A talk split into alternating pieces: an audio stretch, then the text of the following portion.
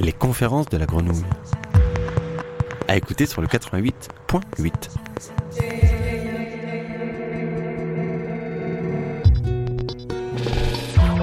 Aujourd'hui, sur l'invitation de l'IRD, Institut de recherche pour le développement, nous partons pour le Timor-Leste, jeune État charnière de l'Asie du Sud-Est et de l'Océanie, en compagnie de la géographe Dominique Guillot. Bonne écoute. Je voulais juste euh, euh, présenter euh, en quelques mots le laboratoire PALOC que je dirige pour encore quelques mois. Après, je passerai la main à quelqu'un d'autre. Donc, juste quelques mots sur l'UMR PALOC, basé donc à Paris, au siège du Muséum national d'histoire naturelle. C'est une unité donc qui compte une, une quarantaine de chercheurs qui travaillent dans enfin, qui, sont, qui relèvent de disciplines extrêmement diverses, qui vont de l'archéologie à l'anthropologie, en passant par euh, l'écologie, la muséologie, les, euh, la géographie, l'histoire des sciences. Euh, je crois que j'ai cité les principales disciplines, l'économie aussi. Et cette, cette unité de recherche se consacre à l'analyse de tous les phénomènes de patrimonialisation avec un dispositif comparatif qui est euh, établi sur toute la ceinture tropicale. Donc on essaye, on n'est pas absolument partout parce qu'on n'est pas assez nombreux, mais on essaye de confronter différents processus qui se différents processus de patrimonialisation qu'on peut voir euh, entre l'Afrique de l'Ouest, par exemple, de l'Est, euh, le Brésil, qui est un de nos gros chantiers, l'Afrique du Nord, l'Asie du Sud-Est et l'Océanie. Euh, le but étant de euh, discerner les nouvelles, les, manifestations les plus innovantes, disons, de ce, ces questions de patrimoine. Le patrimoine étant euh, ce qu'on, vous savez, ce qu'on hérite des générations antérieures et qu'on gère pour transmettre aux générations suivantes. Donc, autour de cette définition-là, on, on essaye de voir la manière dont différents acteurs dans différents pays, avec que ce soit par exemple des patrimonialisations institutionnelles comme celle de l'UNESCO ou des patrimonialisations spontanées par, les, par certaines populations locales, c'est-à-dire ce qu'on oppose le top-down et le bottom-up, on essaye de voir la manière dont ces différentes manifestations, ces différents processus de, de, de patrimonialisation euh, trouvent une expression dans le monde. Et on essaye de confronter euh, et de voir euh, ce qui, toutes les innovations qu'il peut y avoir à ce sujet. Donc ça, c'était un aparté.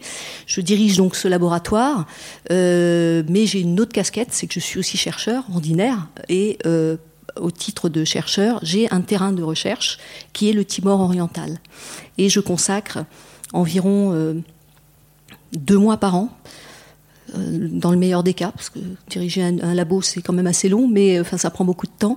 Et euh, je dirige, je consacre donc deux mois par an à ce terrain-là euh, pour y aller, et je travaille sur les données que je collecte avec un certain nombre de collègues. Donc je vais essayer de vous présenter les, travaux, en résumé, que nous conduisons au Timor oriental, en vous parlant à la fois du, essayant de vous expliquer un peu la situation du Timor aujourd'hui, et en essayant aussi de vous montrer l'intérêt et le caractère innovant de ce qu'on essaye de faire dans le cadre de ce terrain. Donc la première question euh, qui se pose, c'est où, où ça se trouve Alors le Timor, on est à l'extrémité est de l'Indonésie, et au nord de l'Australie. Donc on est vraiment euh, à la charnière de deux mondes. Euh, quand on est au Timor, on s'en rend vraiment compte. On est à la charnière de l'Asie du Sud-Est, hein, dont la frontière passe euh, aux alentours des Moluques, et puis des mondes océaniens qui sont symbolisés par exemple par la Papouasie-Nouvelle-Guinée, Guinée, l'Australie et après plus loin tous les archipels d'Océanie. Donc c'est un terrain, un monde d'entre entre ces deux univers. Une question qui était importante, c'est comment est-ce que euh, on est arrivé au Timor, comment est-ce que l'équipe de Paloc est arrivée au Timor? Vous connaissez peut-être l'histoire de ce pays, qui est une histoire euh, dans la période récente assez tragique. Le Timor a été le premier pays créé au XXIe siècle, puisque l'indépendance a été euh, décrétée en le 20 mai 2002, euh, après une phase euh, un peu d'histoire douloureuse que je vais aborder par la suite. Euh, ce qui s'est passé, c'est qu'à ce moment-là, Euh, il y a eu en 2003 une rencontre entre le président, le premier président du Timor, qui était Shanana Gusmao, et Jacques Chirac, qui était le président de la France à l'époque, et aussi le premier ministre Ramos Horta, premier ministre du Timor. Et à l'occasion de cette rencontre, il y a eu une statuette primitive qui a été remise par euh, Shanana Gusmao à Jacques Chirac et euh, dans, la perspective d'alimenter les collections d'art primitif qui allaient former par la suite le musée du Quai Branly. Le musée du Quai Branly a ouvert en 2006, comme vous le savez, et euh, à ce moment-là, Jacques Chirac avait donné comme consigne à l'ambassade de France de conduire de faire quelque chose pour le Timor. Mais la consigne était extrêmement vague. Et euh, l'ambassade de France à Jakarta, qui n'était pas basée au Timor, mais qui est basée donc à Jakarta, bah, avait finalement assez peu de moyens pour euh, cette injonction et a décidé de prendre des chercheurs qui étaient à cette époque-là en Indonésie. C'était moi et un collègue archéologue. Ils nous ont euh, convoqué à l'ambassade et nous ont dit vous partez au Timor, vous avez carte blanche et vous pouvez faire une recherche comme vous l'entendez, mais il faut qu'on fasse quelque chose pour le Timor. Jacques Chirac a reçu Shanana Gusmao et je crois que la durée, le temps que Shanana Gusmao a été reçu par Jacques Chirac, c'était une heure et demie, c'est une durée invraisemblable. C'est le plus long, la, plus longue durée de, réception d'un chef d'État étranger par le président euh, Chirac à cette époque. Donc euh, le Quai d'Orsay avait dit mais il faut absolument faire quelque chose pour le Timor et c'est dans ce cadre-là qu'on a été donc envoyé. Mais euh, moi à l'époque je connaissais rien au Timor. Euh, donc, pour vous présenter une des caractéristiques de ce pays, c'est quand même sa très grande diversité linguistique. Donc ça, c'est l'île de Timor.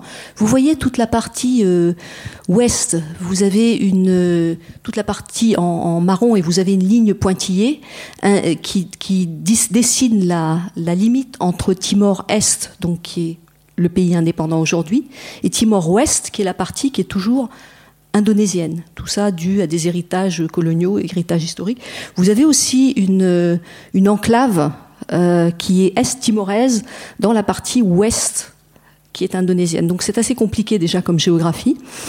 Euh, ce que cette carte montre, c'est aussi la très grande diversité linguistique du Timor oriental, puisqu'on y compte euh, pas moins de 34 langues. Là, vous avez des regroupements, mais on en, il y a 34 langues, sans compter euh, d'autres langues extrêmement mineures. Donc on est dans un contexte de d'éclatement, de très grande diversité linguistique et culturelle, qui est vraiment tout à fait particulier au, au Timor et qui pose évidemment, vous pouvez l'imaginer, des problèmes pour l'unité nationale du pays.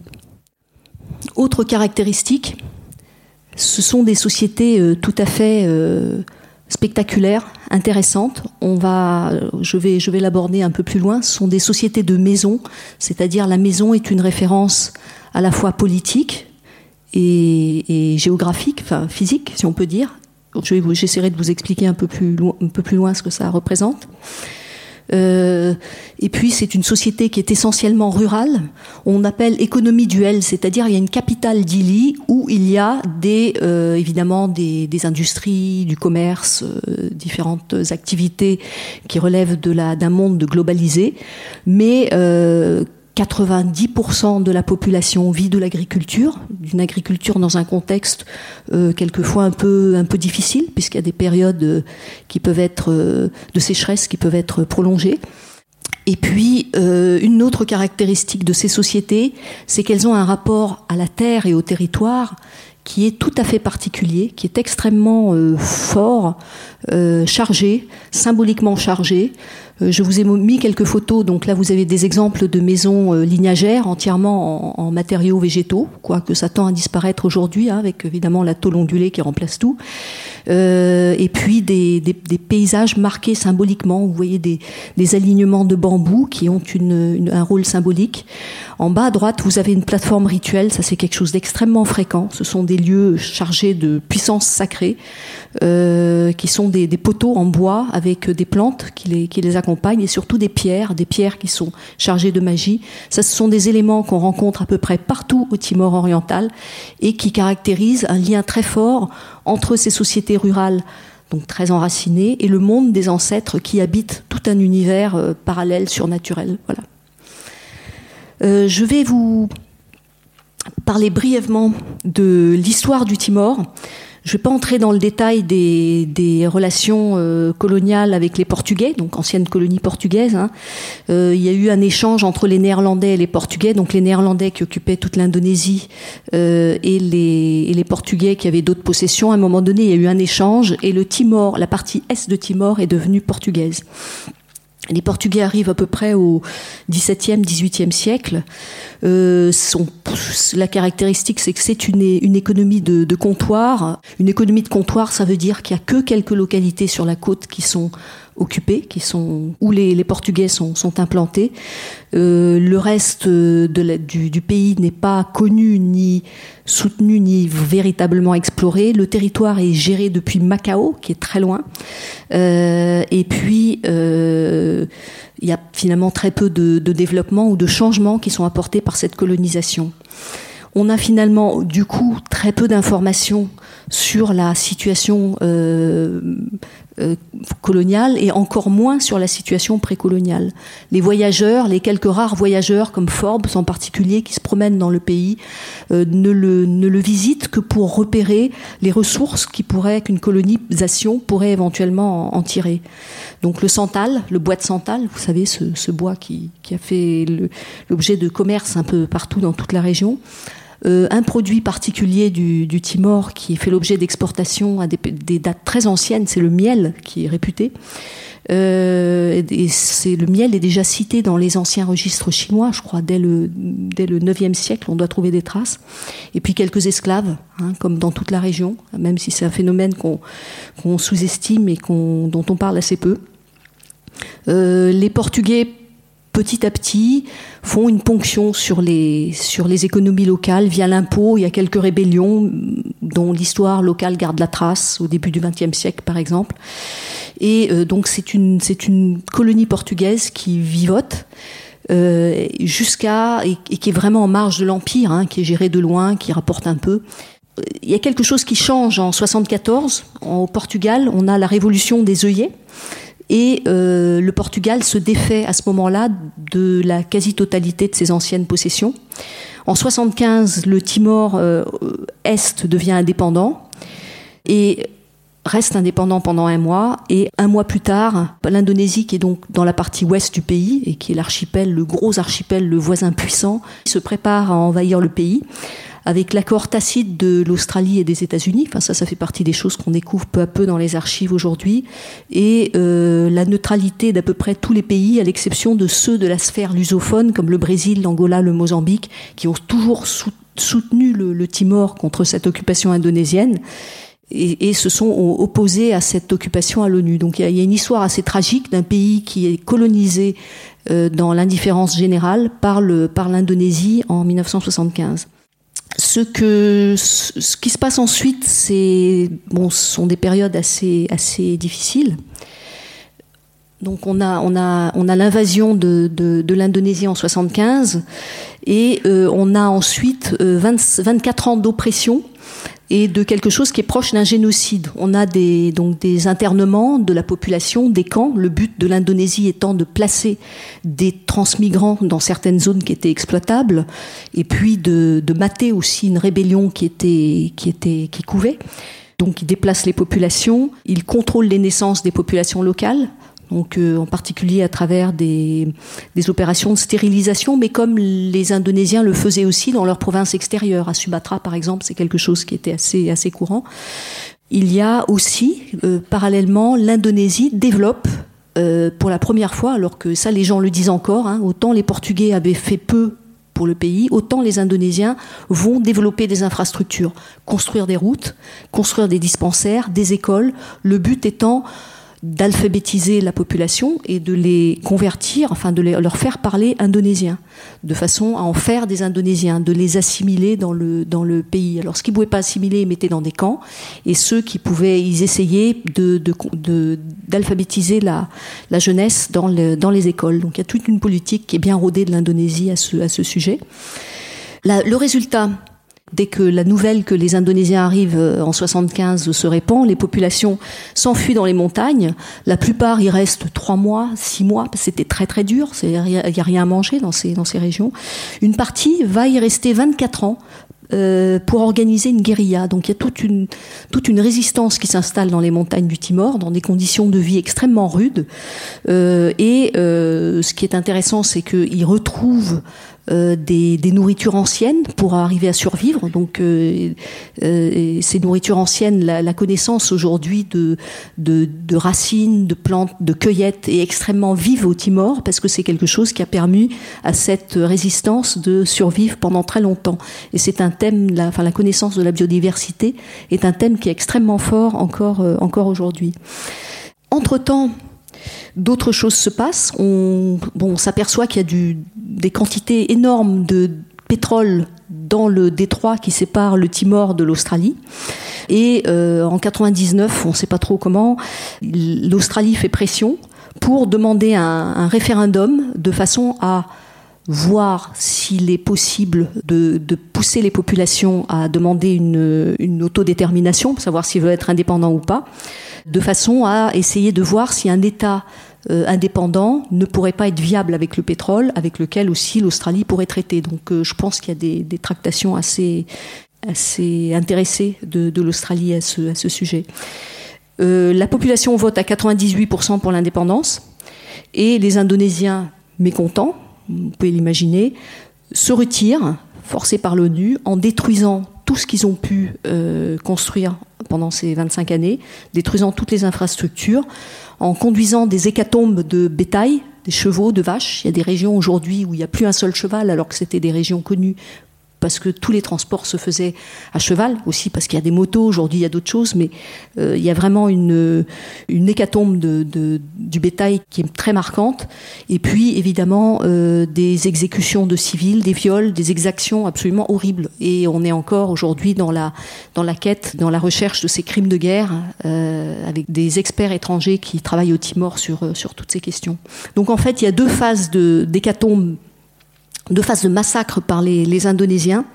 Euh, la première, c'est à l'entrée du territoire en 75, et la deuxième, c'est à la sortie du territoire en, en 99. En 99, un fait frappant, c'est que la population du Timor est inférieure à celle de 1980, après que 25% de la population ait été massacrée par, euh, au moment de cette euh, sortie des Indonésiens.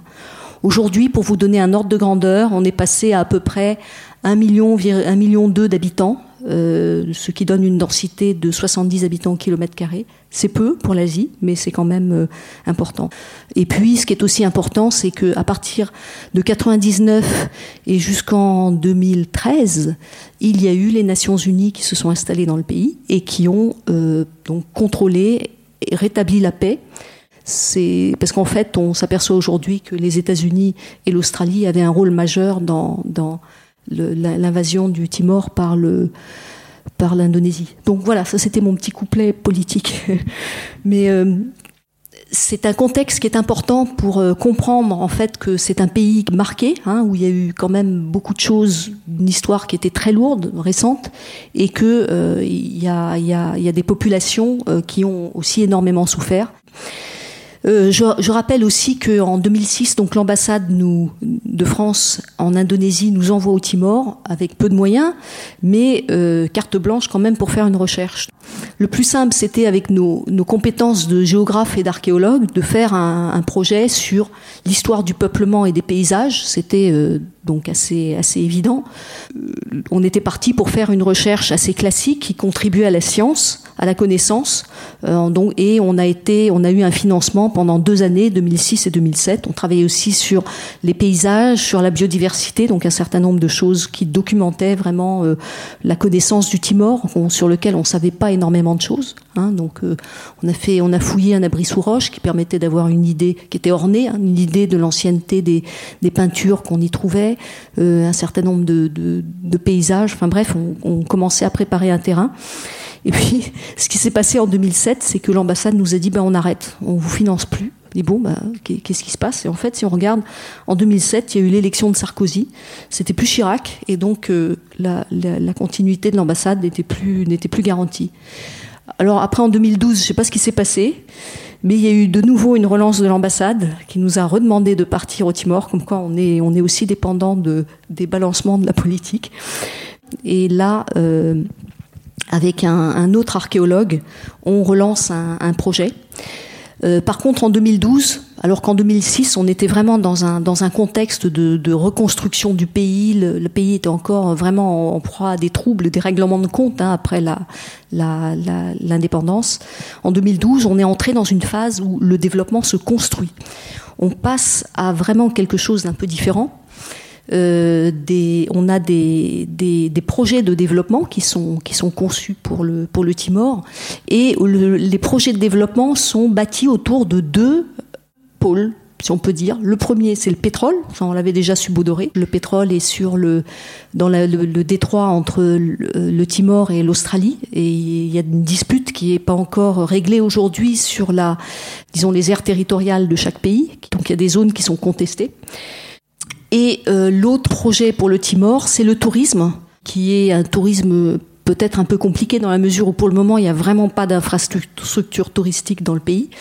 Les routes sont quand même, euh, même si elles ont été construites par les Nations Unies, elles sont dans un très mauvais état. Et surtout, pour un tourisme balnéaire, c'est truffé de crocodiles, de crocodiles marins. Vous voyez les grands là qu'on voit qui viennent de Crocodile Dundee. Donc ça fait quand même quelques petits problèmes à régler. Bon, il n'y en a pas partout, donc il y a encore des endroits où, où ce, développement, touristique est, possible. Mais ce sont, disons, les deux, les deux pôles sur lesquels le, Timor table pour, euh, pour son développement. Et aussi l'agriculture industrielle, mais ça c'est un peu, un peu partout, la culture du riz en particulier. Alors, le, le tourisme et le pétrole, je vais, je vais vous en parler par la suite dans les, les projets qu'on conduit. C'est, ça, ça induit des contextes extrêmement différents, mais avec une constante dans tous les cas, c'est que dans les deux cas, que ce soit du pétrole ou du tourisme, il y a des populations locales qui sont impactées par ces développements et qui sont dans ces, dans ces développements très peu prises en compte. Et c'est là que nous, on peut, on peut intervenir. Il y a aussi un autre euh, contexte, c'est que euh, entre temps, vous savez qu'il y a eu le protocole de Nagoya qui a été euh, signé en 2011 et que ce protocole euh, donc le protocole de Nagoya, c'est la, continuité de la Convention sur la diversité biologique hein, de, de, de, 92, prévoit que chaque signataire doit prendre des mesures pour que les communautés autochtones et locales doivent être euh, d'accord avec, les, travaux qui sont conduits et doivent aussi bénéficier des retombées euh, de tous les avantages qu'on va tirer de ces travaux-là. Donc on va, nous, à partir de 2011-2012, quand on, quand on développe nos recherches sur le Timor, euh, s'inspirer de cette, de cette contrainte pour euh, essayer de développer une recherche qui prenne en compte les populations locales et qui propose aussi un partage équitable des résultats de la recherche avec ces populations. Voilà, et surtout, un autre point euh, qu'on oublie trop souvent en recherche, c'est euh, l'obtention d'un consentement préalable informé, c'est comme ça que ça s'appelle, auprès des populations. C'est-à-dire qu'il est indispensable de leur expliquer quel est le but de la recherche, pas simplement d'obtenir des informations et de les, de les prendre et de les valoriser chez nous au nord, mais d'obtenir leur accord en leur expliquant ce qu'on va faire de ces résultats. C'est vrai pour des recherches euh, qui peuvent déboucher sur des labellisations, sur des, euh, sur des brevets par exemple, mais c'est vrai aussi pour des recherches de sciences humaines, pour lesquelles il est important aussi d'expliquer à ces populations ce qu'on va faire des infos qu'ils nous donnent. Or ça, c'est pas euh, une pratique qui est encore très développée dans notre recherche au Nord. On prend souvent les informations, et puis on va les valoriser dans des revues qu'on dit de rang A, par exemple, ou des revues plus ou moins euh, euh, scientifiques, plus ou moins vulgarisées, mais il n'y a pas de retombée ensuite pour les populations locales. Donc nous, on va s'efforcer de faire quelque chose qui aille vers ces populations. Donc c'est dans ce contexte qu'on a décidé de euh, développer une approche participative des patrimoines. Donc, on, on parle beaucoup de participatif aujourd'hui. D'abord, comme je vous le disais, à cause de la montée en puissance des communautés autochtones. Bon, l'une des choses intéressantes aussi, c'est que ça remet en cause les liens entre science et progrès, c'est-à-dire il y a une, il y a, il y a, on n'est plus tout à fait sûr que la science, ça permet de parvenir à des, à des, à des avancées si, si nettes que ça le désengagement des États, du genre do it yourself, faites-le vous-même, et euh, les, les, populations finalement peuvent être aussi considérées comme des sources de savoir. Et puis un certain nombre d'évolutions techniques comme les GPS, hein, les ordinateurs, qui permettent aux populations d'être elles-mêmes des acteurs de la science. Mais on a un investissement massif du participatif, en particulier par les ONG, et puis euh, des instances internationales, des instituts de recherche, pour lier connaissances et actions. euh, à Paloc, donc le laboratoire patrimoine locaux, euh, on a une, approche participative des patrimoines qui se fait à travers un thème en particulier, celui de la cartographie participative. On le fait sur différents terrains. On le fait donc au Kenya euh, pour résoudre des conflits fonciers. On le fait au Brésil pour essayer de bah, la demande des, communautés euh, amérindiennes d'ailleurs qui essayent de faire valoir les, territoires euh, qu'ils occupent depuis, enfin qu'ils occupent dans la, la carte, disons, de l'État brésilien. On le fait aux Marquises pour essayer d'alimenter euh, la construction d'une aire marine protégée en prenant en compte ce qui est euh, représentation des populations locales. On le fait aussi au Sénégal pour essayer de comprendre comment les, littoraux sont gérés par les populations locales et quelles sont leurs représentations. Donc le but de la carto participative, c'est d'essayer de recueillir sur des cartes, alors avec il y a plein de manières de, de, le faire, euh, que ce soit des images satellites où les informateurs se repèrent, ou des cartes libres sur lesquelles ils vont dessiner leur représentation du territoire, mais euh, c'est en tout cas un moyen euh, extrêmement intéressant pour euh, avoir des informations qui sont des informations qui complètent de façon très intéressante les informations scientifiques que nous on peut recueillir avec différentes méthodes. alors le participatif, on le fait aussi pour différentes raisons. Quelquefois, c'est pour des raisons pratiques. C'est le, souvent le seul moyen d'avoir des infos sur sur certains domaines. On, on, peut aussi le faire pour des raisons de coût, parce que ce sont ce sont des données que les populations peuvent livrer euh, sans forcément déployer toute une batterie d'instruments de, mesure. Donc on a, euh, euh, divers avantages. On peut aussi sensibiliser et éduquer, c'est-à-dire en s'intéressant aux représentations des populations locales, on leur indique aussi que ces représentations-là ont de la valeur, que c'est pas n'importe quoi et que c'est quelque chose qui leur permet eux de, s'affirmer. Et c'est surtout dans cette logique qu'on travaille à Paloc, dans une logique de, d'empowerment, de renforcement des capacités des populations. Voilà, on essaye de faire en sorte qu'ils s'approprient euh, certaines questions et qu'ils revalorisent leur savoir, c'est-à-dire quand des chercheurs de l'extérieur viennent leur poser des questions sur des savoirs locaux, c'est aussi un moyen pour désigner ces savoirs comme présentant un intérêt et pour ne pas les, abandonner ou les, ou les délaisser. Voilà, je vais rentrer euh, plus dans le vif euh, du sujet disant donc le participatif en, résumé, c'est un peu la, marque de fabrique de l'UMR Paloc euh, et on essaye de le développer. On va probablement le développer euh, de plus en plus dans les, dans les années à venir. Euh, aussi bien à travers des approches de patrimonialisation institutionnelle que de patrimonialisation par le bas, celle des populations qui essayent de faire reconnaître des, des, des, les patrimoines qui sont les leurs, et en s'interrogeant bien sûr dans l'ensemble de ces processus sur un thème extrêmement important, c'est le rôle du chercheur, parce que nous là-dedans on n'est pas neutre, donc comment est-ce qu'on on, on intervient, parce que forcément en intervenant, en, proposant des opérations de cartographie participative, on est forcément un des acteurs de cette, construction patrimoniale. Donc on se pose des questions aussi sur le rôle des chercheurs dans l'élaboration des patrimoines, en particulier à travers le participatif. Donc les, les terrains, en fait, euh, au Timor, on en a trois, qui sont très divers et qui ont des, constantes de, de l'un à l'autre. Je vous en présenterai que deux pour des raisons de temps. Euh, le troisième terrain, juste pour mémoire, c'est une île qui est située au large de la capitale, Dili, et qui est, qui est à une heure de bateau à peu près, un bateau à moteur euh, rapide, et où il y a un gros projet de développement touristique qui est peut-être le plus euh, le plus soutenable dans la mesure où cette île n'a pas de crocodile. Et c'est aussi notre terrain le plus récent, donc ça je vous je vous en parlerai pas, je vous parlerai des deux autres terrains qui sont tous les deux d'ailleurs pas loin de la frontière indonésienne, donc vers l'ouest du pays. Les constantes qui entre ces deux terrains, je voulais vous, euh, les énoncer. Donc on, je reprends un peu ce que j'avais dit tout à l'heure. On parle d'une société de maisons, société rurale de maisons ancrée dans son territoire. Donc les maisons, en fait, c'est une référence à un lignage et, aussi à une bâtisse, à une construction, à une maison euh, réelle pour construire cette maison qui est une maison lignagère, on dit maison sacrée sur place. Euh, on, ne peut pas la, rebâtir ou changer son toit sans opérer un certain nombre de rituels. Tous les gestes qui touchent à cette maison sont des objets extrêmement euh, euh, sacrés. Toutes les actions autour de cette maison sont réglé par des, rituels. On ne peut pas faire n'importe quoi. Et c'est vraiment un monde extrêmement réglé par des cérémonies, par des, procédures coutumières.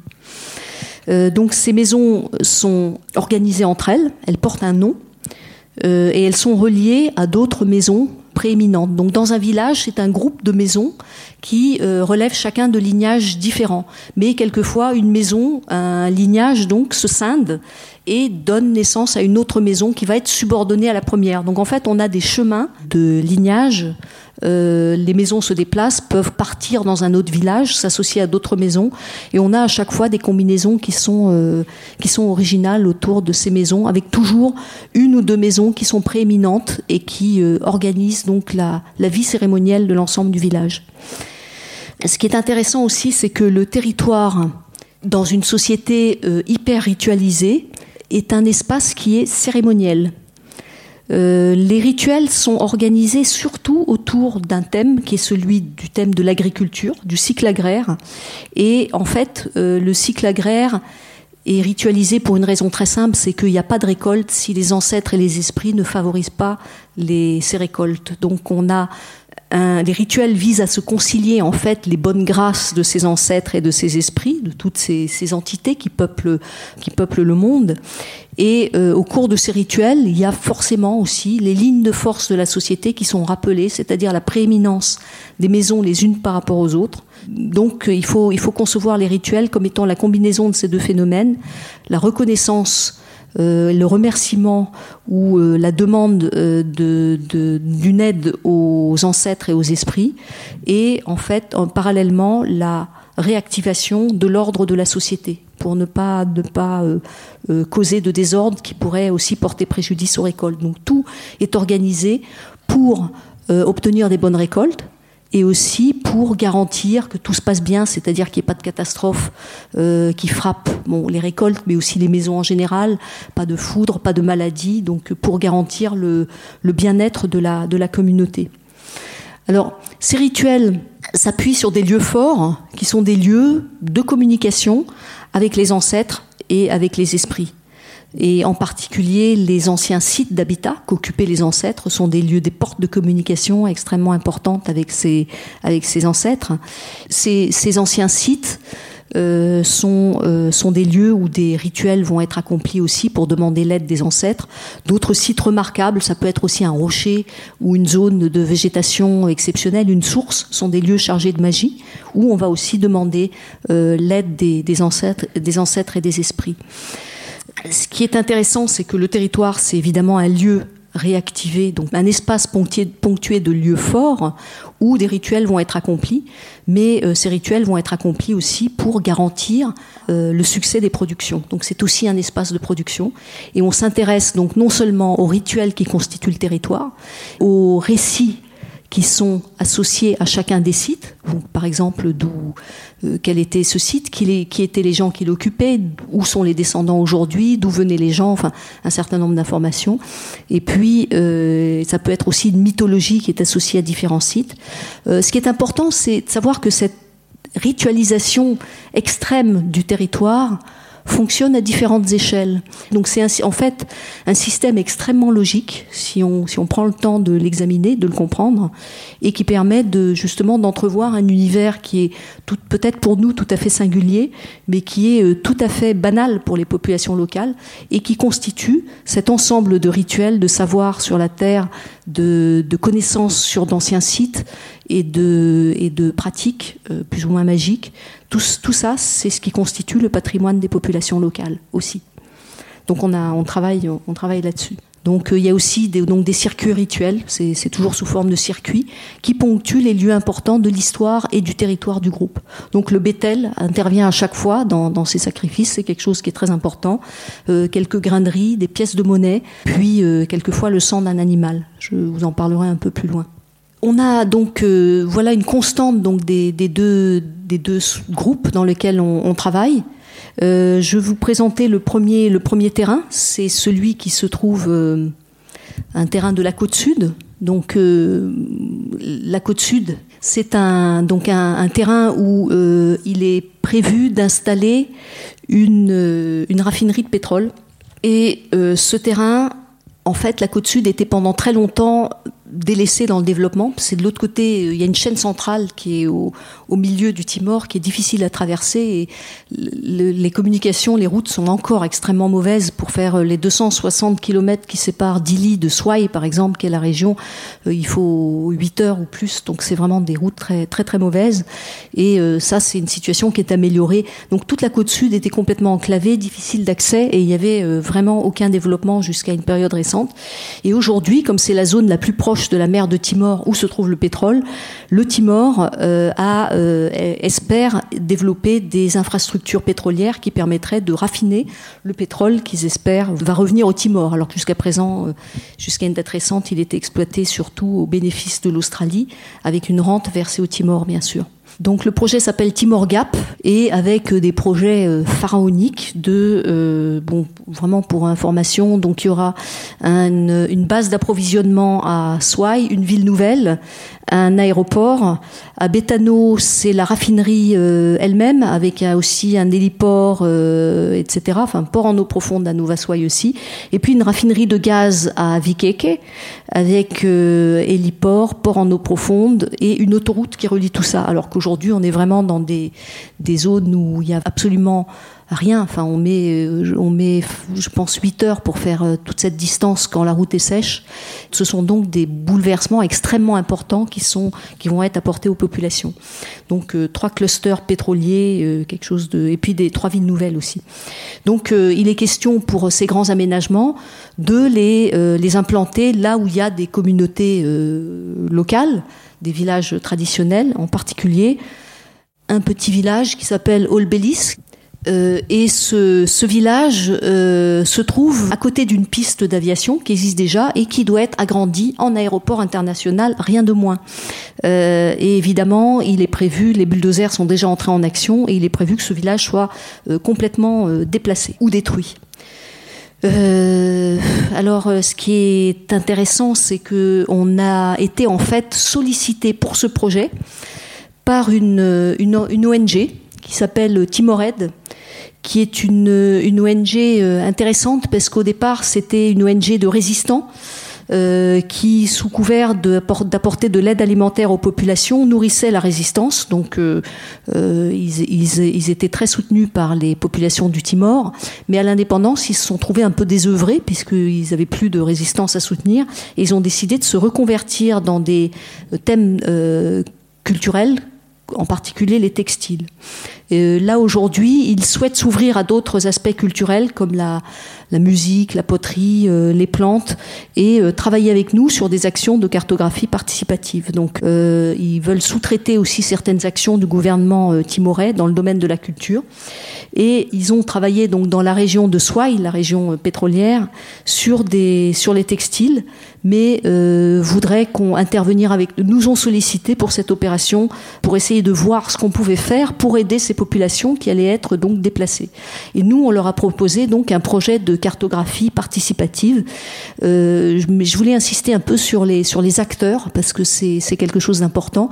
On travaille aussi en, avec le secrétariat d'État à l'art et à la culture, qui est notre partenaire, avec lequel on a signé une convention, qui est basée dans la capitale, et qui en fait est un, est un une dépendance du ministère du Tourisme. La culture est dans le tourisme, ce qui est déjà tout un, tout un programme. Et le but du secrétariat d'État à la culture, c'est de faire des inventaires de sites. Donc on est dans cette logique d'inventaire de sites. Avec Timored, on est dans une logique de restitution des résultats aux populations.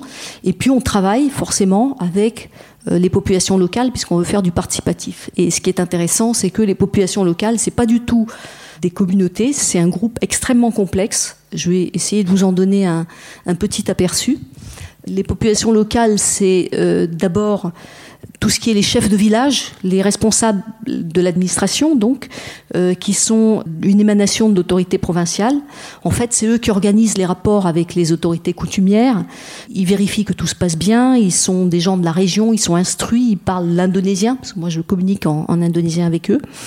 Et puis, euh, il y a d'autres acteurs qui, eux, n'ont pas forcément les mêmes, euh, objectifs. Il y a l'ancienne aristocratie, parce qu'à l'époque où les Portugais monter leur, leur, relation de comptoir, leur commerce avec les populations du Timor, ils ont désigné, comme ils l'ont fait, comme tous les colons l'ont fait partout, ils ont désigné des interlocuteurs privilégiés qui étaient ce qu'on appelle les liurai, qui étaient et qu'ils ont désignés comme rois.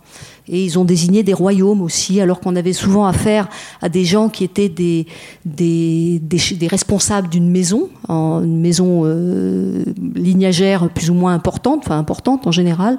Et puis, euh, ces gens-là ont souvent, dans les opérations qu'on conduit, un intérêt à faire valoir euh, leur situation antérieure. Donc ils ont tendance à se présenter comme étant euh, euh, les détenteurs de plus de droits que les autres sur la terre, les détenteurs de plus de prérogatives. Donc on a déjà ce, biais qui est important à, contourner. On a aussi les érudits. Alors là, vous avez un maître d'école qui, est très aidant, mais parce qu'il nous, il nous transcrit tout ce qui relève du système traditionnel, mais en transcrivant, il, il appauvrit aussi beaucoup, ou il le, met vraiment à sa sauce pour nous le rendre vraiment compréhensible Or, les choses sont pas toujours simples, les choses sont pas toujours euh, euh, limpides et quelquefois les choses sont pas toujours logiques. Et lui, ce qu'il veut, c'est répondre à, une logique de, pas scolaire, oui, on peut le dire. Et euh, il a tendance aussi donc à nous à nous mâcher tout un travail. Donc quand on quand on travaille avec lui, il faut savoir que c'est pas bon, faut prendre ce qu'il dit avec avec des des pincettes. Il y a les, les, alors très important, les autorités coutumières, parce que c'est eux qui ont la parole, et ça c'est très très compliqué. Vous allez plus le voir dans le deuxième exemple que dans celui-là, parce que là on est donc sur la côte sud, mais plus au nord c'est beaucoup plus compliqué. Et ce sont des sources, les autorités coutumières, des sources importantes d'information, parce que sur les territoires, les circuits rituels et tout ça, c'est eux qui, qui ont le pouvoir de nous donner l'info. Et enfin, il y a les femmes qui n'ont pas euh, forcément le droit à la parole. Mais les femmes, elles ont aussi, quand on travaille avec elles, qu'on les, les sollicite, elles ont une autre vision des choses et elles ont d'autres lieux sacrés que, que ceux des hommes. Donc c'est intéressant aussi de travailler avec, euh, avec tous les acteurs possibles, avec une grande diversité, en sachant que chacun peut avoir aussi ses intérêts dans la, la construction de ce participatif. Donc c'est vraiment pas, pas quelque chose de très simple. Euh, donc les objectifs qu'on a fait pour cette carto participative, c'est on a défini nous les objectifs. On a dit on veut faire voilà une carte de votre de votre patrimoine. Et puis c'est eux qui ont dit euh, ben voilà, nous, notre patrimoine, c'est ça, c'est ça. Donc on avait un certain nombre de choses qu'on voulait, qu'on voulait cartographier. Et euh, pour tout ça, évidemment, on a utilisé des méthodes assez classiques de l'ethnographie et de l'histoire, hein, des, des, entretiens sur la tradition orale. Ensuite, on les a suivis. Une fois qu'on a obtenu les infos sur les différents éléments, on les suivait sur le terrain et nous les montrait quand c'était possible, parce que quelquefois c'est compliqué. Une forêt sacrée, on n'entre pas comme ça. Mais euh, sur tous les sites qu'on pouvait visiter, on a pris des points GPS, on a essayé de cartographier, euh, on a fait des photos. Quelquefois, c'était pas possible de faire des photos de certaines choses. Donc, on avait aussi, ce qui était intéressant, c'est que beaucoup de ces sites avaient un intérêt archéologique. Donc, comme euh, dans l'équipe il y a un archéologue, ça permettait de documenter un certain nombre d'aspects euh, pour les populations qui n'étaient pas forcément conscients de l'intérêt archéologique de certains abris sous roche, par exemple. Voilà. Donc, on a un certain nombre de, choses qui se répondaient dans notre recherche. Un des problèmes, ça a été la langue, la langue de travail, puisqu'on parlait euh, dans cette équipe avec euh, l'ONG Timored, on parlait la langue donc véhiculaire du Timor, qui est le Tetum. Euh, on parlait le Tetum Terik, qui est la langue de la région, c'est du Tetum avec des conjugaisons, donc très très compliqué. On parlait le Bunak, puisqu'il y a une autre, un autre groupe linguistique qui est présent dans la région. Euh, on parlait l'indonésien, parce que ça c'est la langue que tout le monde comprend avec 25 euh, ans d'occupation, même si c'est pas toujours euh, très apprécié de parler indonésien. On parlait l'anglais aussi pour communiquer avec ceux qui parlaient l'anglais, les tetum ou puis d'autres qui parlaient pas ça. Et on parlait le portugais aussi, puisque j'ai une doctorante brésilienne qui elle se consacre à, l'étude, à la poursuite donc de ce travail sur le sur le terrain. Donc c'est le problème de communication. Les parcours sur le terrain ont permis d'identifier euh, plusieurs éléments. Donc euh, les maisons, là les, maisons nommées, les maisons lignagères, et euh, autour de chacune des maisons, enfin accompagnant chacune des maisons, il y a des hôtels qui sont qui accompagnent ces maisons. En principe, chaque maison a son hôtel, mais comme pour installer un hôtel, il faut une cérémonie, puisqu'on fait venir l'hôtel de l'emplacement précédent de la maison, que les maisons ont été déplacées au temps des Indonésiens et que donc l'ancien site comporte toujours les hôtels qui n'ont pas été déménagés, que c'est compliqué de le faire, qu'il faut faire une fête tuer des animaux, euh, trouver beaucoup de riz, trouver des gens qui assistent à la cérémonie, faire venir tout le monde, c'est très compliqué. Donc c'est tellement compliqué que tous l'ont pas fait. Donc, mais il y a euh, quand même un certain nombre d'hôtels présents dans la dans la région. Donc on a fait le tour de toutes les maisons. Euh, vous avez aussi des arbres qui peuvent être des lieux importants. Vous avez un banyan, un ficus. Euh, qui est un arbre extrêmement important qui est planté au centre des villages. Donc on a, on a obtenu euh, un certain nombre d'informations sur ces, sur ces, sur euh, ces objets patrimoniaux. Autre expérience, donc, on a fait un parcours du terrain avec les informateurs. On a été sur les anciens sites, repérés d'anciens hôtels qui sont encore des lieux où des rituels vont être accomplis. Et puis, on a fait des expériences de cartographie par les populations de ce qui était leur territoire avec des choses extrêmement surprenantes. C'était du cubisme parce que les échelles sont pas du tout respectées. Mais par contre, ce type de dessin euh, fait par les populations de leur territoire permet d'avoir une idée absolument euh, formidable de leur représentation du territoire, de la manière dont ils le voient. On voit donc c'est structuré par des rivières, euh, les échelles ne comptent pas du tout, le fait que ce soit une zone euh, d'habitat dense ou pas n'a aucune importance, ce qui compte ce sont des partages de l'espace, et là on voit bien comment ça s'organise. Et puis évidemment on a travaillé sur d'autres éléments, c'est-à-dire les ressources naturelles qu'on pouvait trouver sur le territoire, pas seulement ce qui était cultivé, mais aussi ce qui était sauvage. Alors beaucoup de haricots sauvages, toxiques, qu'il faut faire bouillir longtemps avant de les consommer. Euh, des plantes comme les amorphophallus, qui sont aussi des aliments anciens, extrêmement importants, des ignames, toutes ces ressources. On a essayé de cartographier les zones où les populations allaient prendre euh, leurs différentes ressources. Alors euh, le, le principal résultat, c'est euh, donc une cartographie des, maisons, euh, des maisons sacrées. Toutes les maisons ne sont pas sacrées, mais les maisons sacrées, nommées, enfin maisons nobles, on, les a appelées, euh, et puis des maisons qui dominent toutes les autres. Donc on a une cartographie. On a une cartographie aussi d'éléments dynamiques. Par exemple, il y a un circuit qui est accompli par toutes les populations, qui les conduit d'une maison particulière à une autre au moment des rituels des semailles, hein, pour remercier des récoltes. Et euh, tout un circuit qui les conduit euh, à l'intérieur du village de maison en maison et qui aboutit devant la plus haute maison, Baboulou, qui se trouve euh, tout à fait, tout à fait en haut de la carte. et on a toute une cartographie. On doit revenir au mois de juin prochain dans le village pour leur restituer l'ensemble de ces informations euh, avec des cartes à différentes échelles, celle du village, avec euh, donc une espèce de, storyboard des, différents éléments et euh, à une échelle de l'ensemble du territoire avec tous les sites qu'ils ont mentionnés. Et puis on cherche des solutions pour transcrire ce qui est, par exemple, ce qui relève des récits associés aux différents sites, euh, des mythes. Donc on va aussi réfléchir avec eux à des solutions pour euh, des restitutions euh, de l'ensemble de tout ça. Est-ce qu'on fait un site internet? Est-ce qu'on fait une exposition dans la ville la plus proche? Est-ce qu'on laisse des panneaux? Donc est-ce qu'on ils veulent un livre Ça c'est sûr. donc on a on a toutes ces solutions qu'on essaye de qu'on va devoir discuter avec eux à partir du mois de, de juillet je vois que le temps s'écoule et je vais passer au terrain, au terrain suivant. Donc euh, l'autre terrain c'est Balibo, donc l'ombre des massacres de 75 parce que c'est par là que les Indonésiens sont entrés. Et euh, le seul projet de cette région, c'est un projet, bon c'est un petit projet touristique, donc il y a un fort portugais qui a été donc construit à une date assez indéterminée, qui vient d'être transformé en hôtel. Puis à droite vous avez le, village de Balibo. Euh, c'est par contre un lieu qui est marqué à tout jamais par un événement qui s'est produit en octobre 75, le jour où les Indonésiens sont entrés. C'est le, le, meurtre des cinq journalistes australiens euh, qu'on appelle les Balibo Five, qui étaient réfugiés dans le village et qui pensaient que, ayant peint un, drapeau australien sur la porte de la maison où ils étaient, euh, pensaient qu'ils seraient euh, épargnés par les militaires. Mais l'armée indonésienne qui entrait, euh, euh, qui est entrée dans le village les a, les a exécutés de façon extrêmement sauvage.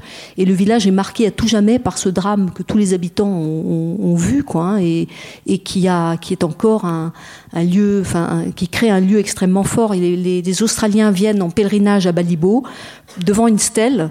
Ils s'arrêtent trois minutes, ils viennent en minibus, s'arrêtent trois minutes. Quelquefois, ils, ils logent. Ben, l'hôtel vient d'ouvrir, mais aujourd'hui, ils logent dans l'hôtel, mais ils en sortent quasiment pas.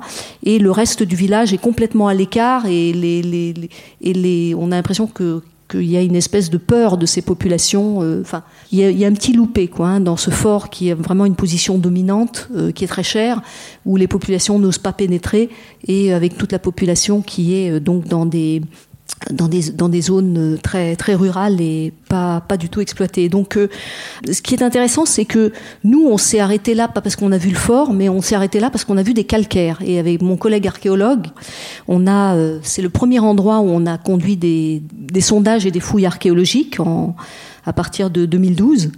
Donc euh, il a fait des sondages, il a trouvé des résultats, mais ce qui était extrêmement difficile, c'était d'obtenir les autorisations euh, pour euh, faire ces, fouilles archéologiques. La première fois qu'on est arrivé, on avait pourtant prévenu de notre arrivée, demandé aux populations de venir pour que les coutumiers nous donnent leur autorisation. Et on a passé trois jours avec les coutumiers qui étaient là, donc tous les, les responsables terriens de, des zones où on demandait à faire des sondages. Euh, qui était là et qui partait quelquefois un quart d'heure, puis revenait, et puis euh, il nous reposait des questions, et ça durait pendant trois jours avant qu'il nous donne l'autorisation. Et finalement, on a réussi par euh, comprendre ce qui se passait, c'est que c'était la première fois que des chercheurs venaient ouvrir la terre, pas pour cultiver, mais pour prendre des informations. Moi, je leur avais même préparé un petit PowerPoint pour leur, leur expliquer comment on faisait, comment on faisait des, sondages, que plus on creusait, plus c'était ancien. Enfin, j'avais fait un, une démonstration d'archéologie. Et en fait, eux, ce qu'ils voulaient savoir, c'est ce qu'il fallait. Ils se sont interrogés trois jours sur ce qu'il fallait euh, offrir aux ancêtres pour avoir leur accord. Et ça, comme c'était jamais arrivé, ça a été extrêmement compliqué à obtenir. Et on a tranché grâce à l'aide d'un d'un big man quoi du village qui nous a euh, qui a tranché, qui a dit voilà donc euh, pour ouvrir la terre, il faut le sang d'un animal qui, chauffe la terre. Et ça, quand on fait les cultures, c'est toujours on, sacrifie un poulet. Un poulet, c'est du sang chaud, ça ouvre la terre, ça permet aux plantes de pousser. Et puis après, il dit, bah, et pour refermer la terre, par contre, ce qu'il faudra, c'est un cochon, parce que le cochon, c'est du sang froid, et c'est ce qui permet à la terre après qu'il n'y ait pas de problème, qu'il n'y ait pas d'histoire, ça va se refermer, et il y aura plus de, il y aura plus d'histoire avec vos, avec vos fouilles. Donc si on, si on sacrifie un poulet, on est sûr que vous aurez des résultats dans vos fouilles archéologiques. Bon, il en a eu un petit peu, effectivement. Mais euh, et puis après, il faudra bien penser au cochon. Donc on a, voilà, on a compris qu'en fait, ce qui bloquait, c'était ce système euh, rituel qui était très compliqué, qu'on comprenait pas du tout. Donc donc on a réussi à avoir les fouilles pour les, euh, les autorisations pour les fouilles, mais j'avais beaucoup de mal à avoir des infos sur l'histoire du peuplement, les déplacements, les cultures, tout. À chaque fois, ça, enfin, les informations s'arrêtaient. J'avais un informateur, le big man en question, qui nous avait aidé, qui, qui, aurait adoré nous donner plus d'informations. Il parlait, bon, il parlait d'un circuit rituel. Donc vous voyez cette vallée, une belle vallée.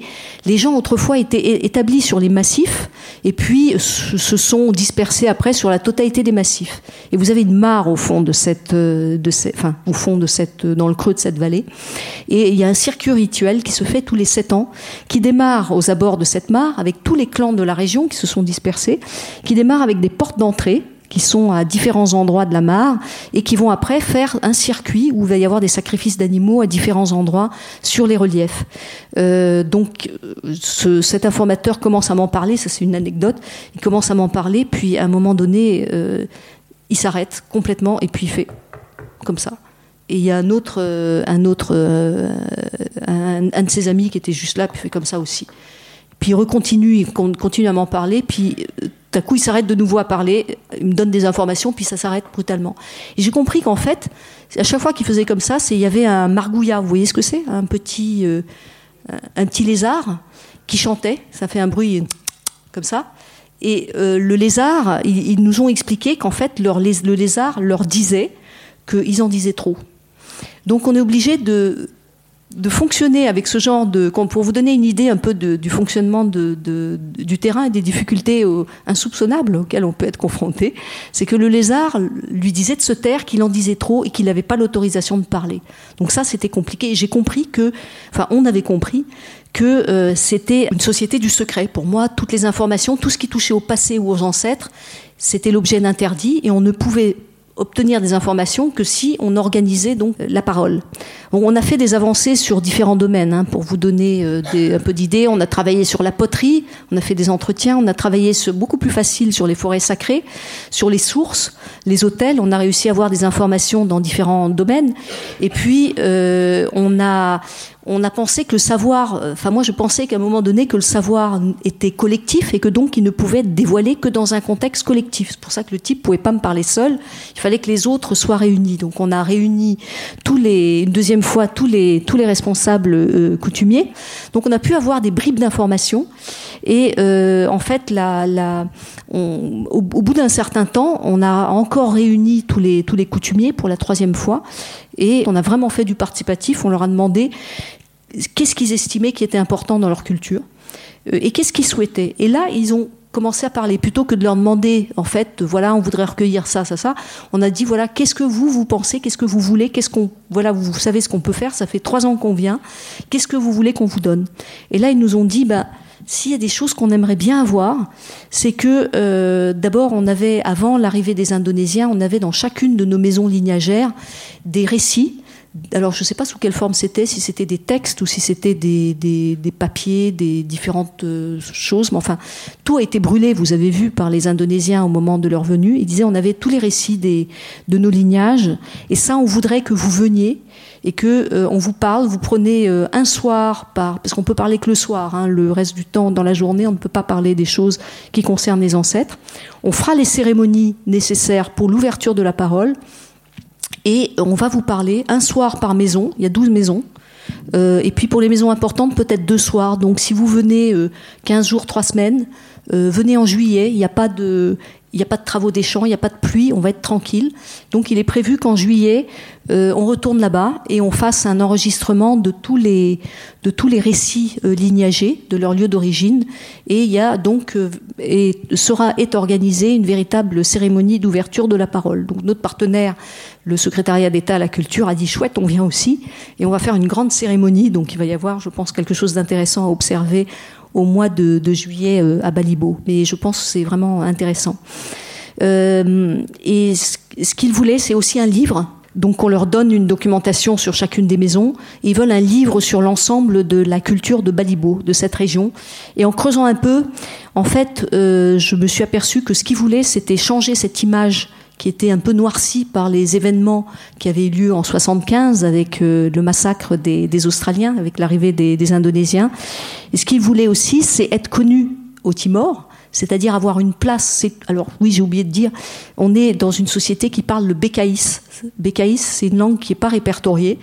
Euh, et ils sont quatre clans en fait à, à, la parler, donc ils sont pas présents du tout sur la carte linguistique, pas présents sur la carte culturelle. Et ce qu'ils souhaitent, c'est figurer sur la carte euh, identitaire du Timor euh, dans un contexte où euh, le, le, ministère, les ministères en, donc du tourisme et le secrétariat d'État à la culture veulent faire des centres culturels pour représenter chacune des, des minorités, si on peut dire, il n'y a que des minorités présentes au Timor. Donc ils veulent exister. Et ce qu'ils veulent aussi, c'était intéressant, c'est ils nous ont vraiment dit on voudrait être connu dans le monde. Si vous faites un livre, ça va être diffusé. Alors on a beaucoup discuté de langue. Ce qu'ils voulaient, c'était de l'anglais. Ils veulent du portugais. Bon, ils veulent du tétoum aussi pour pouvoir comprendre ce qui est, ce dit dedans. Et euh, donc, on a proposé aussi la langue locale, le bécaïsme, mais ça, ça va être compliqué parce que personne ne le parle. Et donc, il y a cette volonté d'être connu dans le monde. Euh, et on est vraiment dans une petite culture qui est très consciente de la mondialisation, qui voudrait être présent dans les centres culturels, donc exister. Il y a vraiment une volonté d'exister. Ça, c'est très intéressant. Donc, euh, après la cérémonie concertée dans chaque clan au mois de juillet, il devrait y avoir une ouverture de la parole euh, qui permettra de recueillir toutes ces informations. Voilà. Pour vous donner, pour conclure, vous donner un peu un résumé de ce qu'on essaye de faire. Voilà les, objectifs en fait qu'on qu affiche pour nos travaux de cartographie participative. Euh, faire reconnaître la logique et en fait faire reconnaître le, le, les, les fonctionnements euh, locaux comme des éléments valables, par exemple de gestion de la biodiversité, de gestion de la culture, et rendre visible leur culture auprès des décideurs. Ça, c'est une première chose, même si c'est pas évident, parce que, par exemple, dans le premier cas de, de, de la région euh, où il y avait un projet pétrolier, on a essayé de rencontrer les, le, les responsables de Timor Gap, qui sont les, les promoteurs de ce projet, et on n'a jamais réussi, ils ont jamais accepté de nous recevoir. Donc, c'est pas, c'est pas toujours facile. Donc le deuxième objectif, comme je vous l'avais dit, c'est les sensibiliser à, l'intérêt, sensibiliser les populations à l'intérêt de leur propre de leur propre culture, puis surtout leur donner un pouvoir dans une dans un contexte où ils sont exclus de toutes les de tous les débats sur le développement, sont absolument jamais consultés et ça c'est quand même quelque chose qui est qui pose problème. Or ces, ces sociétés, enfin ces populations locales, elles sont centrales parce qu'elles sont les cibles de ce développement et en tout cas les premières, euh, les premières impactées. Euh, donc on a aussi euh, la possibilité d'inventorier les sites à valeur patrimoniale pour les protéger, et puis euh, patrimoniales tels que les chercheurs les voient, par exemple des sites archéologiques que les populations ne repèrent pas, ou des sites, certains, certains sites de biodiversité remarquables, et puis des choses qui pour nous ne ne sont pas visibles comme des patrimoines, mais qui pour les populations, par exemple des pierres, des arrangements de pierres, peuvent être des lieux extrêmement importants. Et ça, c'est pas discernable quand on est un expert et qu'on vient de, de l'extérieur sans le, sans le constater. Voilà, donc euh, désigner un, héritage à transmettre et, le valoriser. Et puis c'est aussi le témoignage, nos travaux, c'est le témoignage d'une organisation euh, à un certain moment pour les, pour les générations futures, ce qui n'est pas, pas négligeable. Donc juste pour, euh, pour terminer, euh, je voulais terminer sur, sur deux points essentiellement. Donc euh, l'importance de la structure de la société dans les, dans les travaux qu'on conduit, c'est-à-dire euh, euh, à Swai, dans le, sur la côte sud, on a finalement travaillé avec un chef coutumier en particulier qui lui avait beaucoup de pouvoir et grâce à lui les portes ont pu être ouvertes très facilement. Tandis qu'à Balibo, dans l'exemple que je viens de vous montrer, toute l'information, tout ce qui touche au, au passé, à la terre, aux ancêtres, c'est soumis vraiment à des, rituels, à une approbation, à des choses extrêmement euh, euh, codifiées. Donc voilà. Euh, ensuite, on adapte évidemment nos solutions aux groupes locaux. J'espère l'avoir montré. Et puis une question intéressante est-ce que ça ouvre vers un renouvellement de l'approche scientifique? Parce que là, on n'est plus dans du scientifique pur. On est dans vraiment quelque chose, des savoirs qui se construisent de façon un peu hybride avec ce que les, les populations ont comme représentation. Et est-ce que ça, est-ce que ça va pas amener à changer les pratiques de la recherche? Voilà, je pense que j'ai tenu le timing et je vous remercie.